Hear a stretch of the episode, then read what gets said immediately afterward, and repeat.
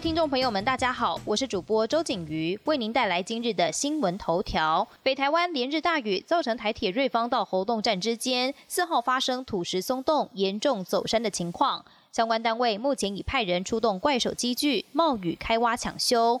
根据台铁实际估算，要清除的范围广大，加上间歇性的大雨，影响抢修进度。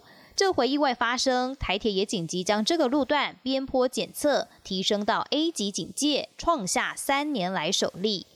持续来关心宜兰花东交通受到影响的情况。由于台铁活动到瑞芳站停驶第二天，罗东火车站和转运站就涌入大批人潮。客运业者一共加开两百个班次，疏运往返北宜的旅客。台铁花莲站也有远从金门来比赛的少棒队，担心买不到北上车票回家。还有人因为北上行不通，干脆从花莲南下绕一圈回桃园。美国莱猪争议未平，日本何时似乎也想扣关来台？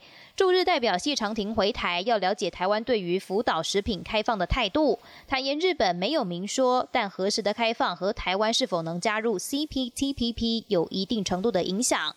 谢长廷主张应该比照国际标准，没有验出辐射的食品就可以开放。另外传出，日本台湾交流协会也积极布局，向朝野立委游说，让不少台湾家长已经开始忧心，小孩未来可能会吃到何时，要求政府要标示清楚。指挥中心对于我国的疫苗采购进度三缄其口，国内何时可以开打，时程一变再变，保密到家的态度，连台大儿童医院院长黄立明也直言，指挥中心对疫苗细节如此隐晦，真的有点奇怪。对此，也有专家认为，其实公布疫苗厂牌并不会有影响，只是价格跟出货时程可能涉及商业机密，才会不便透露。